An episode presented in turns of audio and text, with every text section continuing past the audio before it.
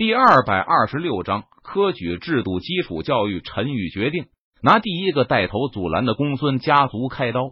来人，集合青龙军团，包围公孙家族驻地。陈宇脸色微沉，他下旨道：“铁骑马蹄踏破了公孙家族千年的门阀，你们好大的胆子，居然敢闯入我公孙家族驻地！”公孙家族族长公孙尚华看着青龙军团战士，他大声怒斥道。哼，好个公孙家族，居然敢违背陛下旨意，阻拦科举推行，你可知罪？青龙军团军团长陈火手持长矛，直指公孙尚华，他大声质问道：“哼，陛下实力虽强，但于国事却一窍不通。”公孙尚华闻言，他发出一声冷哼，不屑道：“哦，我不通国事，不知公孙家主有何见教？”这时。从青龙军团战士身后传来一声轻笑道：“见过吾皇。”只见青龙军团战士向两旁退开，他们整齐划一的半跪在地上，恭敬无比的向陈宇行礼道：“陈宇头戴皇冠，身穿龙袍，身上散发着尊贵无比的皇者之气。他迈步走来，平身。陈宇见状，他脸色淡然，右手一挥，说道：“谢吾皇。”陈火等人大声道，纷纷站了起来。见过陛下，公孙尚华被陈宇的气度所震慑，他极为不甘的向陈宇行礼道：“如今整个南郡都是陈国的疆土，陈宇作为陈国的皇帝，对于陈国之内的人拥有无上的生杀予夺的权利。公孙家族在台府的实力虽强，但是却强不过陈宇，强不过整个陈国。起来吧，说说。”对于科举，你们为什么不赞成？陈宇让人搬来一张龙椅，他斜靠在龙椅上，看着公孙尚华，他问道：“回陛下，科举制度根本就没有必要。天下之大，满腹经纶者均是世家子弟，历朝历代均由世家子弟在朝当值。事实证明，世家子弟才是一国之栋梁，而寒门子弟，大多数的人。”君大字不识一个，不懂治国治世之理念。他们若为官，才是乱世之时也。公孙尚华义正言辞的回答道：“是吗？可在我眼里，朝政被世家子弟把持，天下万民皆苦。这不是我要的成国。我要的成国是人人如龙，人人都能读书识字。我要的成国是公平公正，只要有能力，人人都可以鲤鱼跳龙门。”跨越自身所在的阶级，陈宇闻言，他厉声说道：“陛下，这不可能！除了世家子弟，天下百姓皆愚。”公孙尚华摇头，大声道：“正是因为天下百姓皆愚，所以我才要推行基础教育，开民智。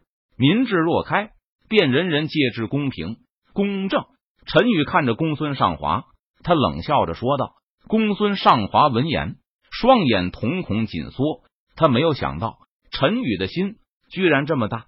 在之前历朝历代，不管换了谁当皇帝，换了哪个朝代，当权者都是世家之人，他们都会重用世家子弟。每个豪门世家都有机会登上那至高之位，成为九五之尊。但是如果真的让陈宇推开了基础教育，成功施行了科举制度，这对于豪门世家来说，简直就是一个灾难。从此，这天下不再是豪门世家的天下。不，陛下，你这是在和天下的豪门世家为敌，你是不可能成功的。公孙尚华似乎看到了豪门世家的凄惨未来，他大声的诅咒道：“哼，能不能成功，你公孙尚华说了不算。我存在的意义就是推翻腐朽陈旧的一切，就算是举世皆敌，那又如何？谁若敢阻，杀无赦。”谁若敢拦，杀无赦。陈宇从龙椅上站起身来，他看着公孙尚华，寒声说道：“这一刻，陈宇身上散发出无边霸气，威压四周，令人大气都不敢喘一声。今天就拿你们公孙家族开刀。”陈宇脸庞冷峻，目光冰冷，他寒声说道：“撕拉！”陈宇右手虚握剑指，轻轻一挥，顿时一道凌厉的剑气。呼啸而出，突施血花飞溅，公孙尚华都来不及反应，就被陈宇一道剑气直接斩下了头颅。青龙军团听令，公孙家族之人杀无赦。陈宇下令道：“杀！”陈火率领青龙军团战士杀进公孙家族驻地。公孙家族上千人口全部被青龙军团战士杀死，无一活口。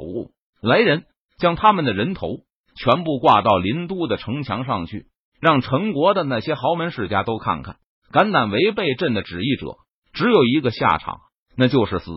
公孙家族就是他们最好的榜样。陈宇寒声命令道。说完，陈宇摆驾回宫。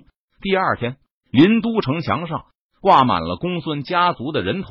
陈国内其他豪门世家见状，知道陈宇是来真的了。若是他们敢继续阻拦新政的推行，恐怕也会落得公孙家族一样的下场。很快，陈宇又下达了一个指令，在陈国范围内重新统计人口，废除奴隶制。陈宇这道指令再次在陈国之内掀起了一番波浪。要知道，在这之前。奴隶制是非常正常的，每个家族几乎都埋有奴隶，这些奴隶都是奴隶主私有的物品，可以随意打骂、杀害，无人问津。可如今陈宇要废除奴隶制，要恢复这些奴隶的自由身，这无疑又是动了豪门世家的奶酪。陈国之内各大豪门世家不甘心就这样把自己的权益放弃，他们再次联合起来，跪在了宫殿之外。想要逼迫陈宇收回成命。皇宫内，当陈宇得知这个消息时，他并没有理会。他们要跪，那就继续跪着吧。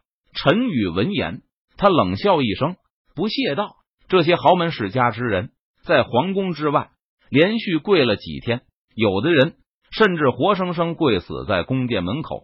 但是陈宇都不为所动，无论是谁，都无法动摇陈宇改革的决心。”因为另外一个世界的事实已经证明了，这些都是落后腐朽的制度，没有继续存在下去的必要了。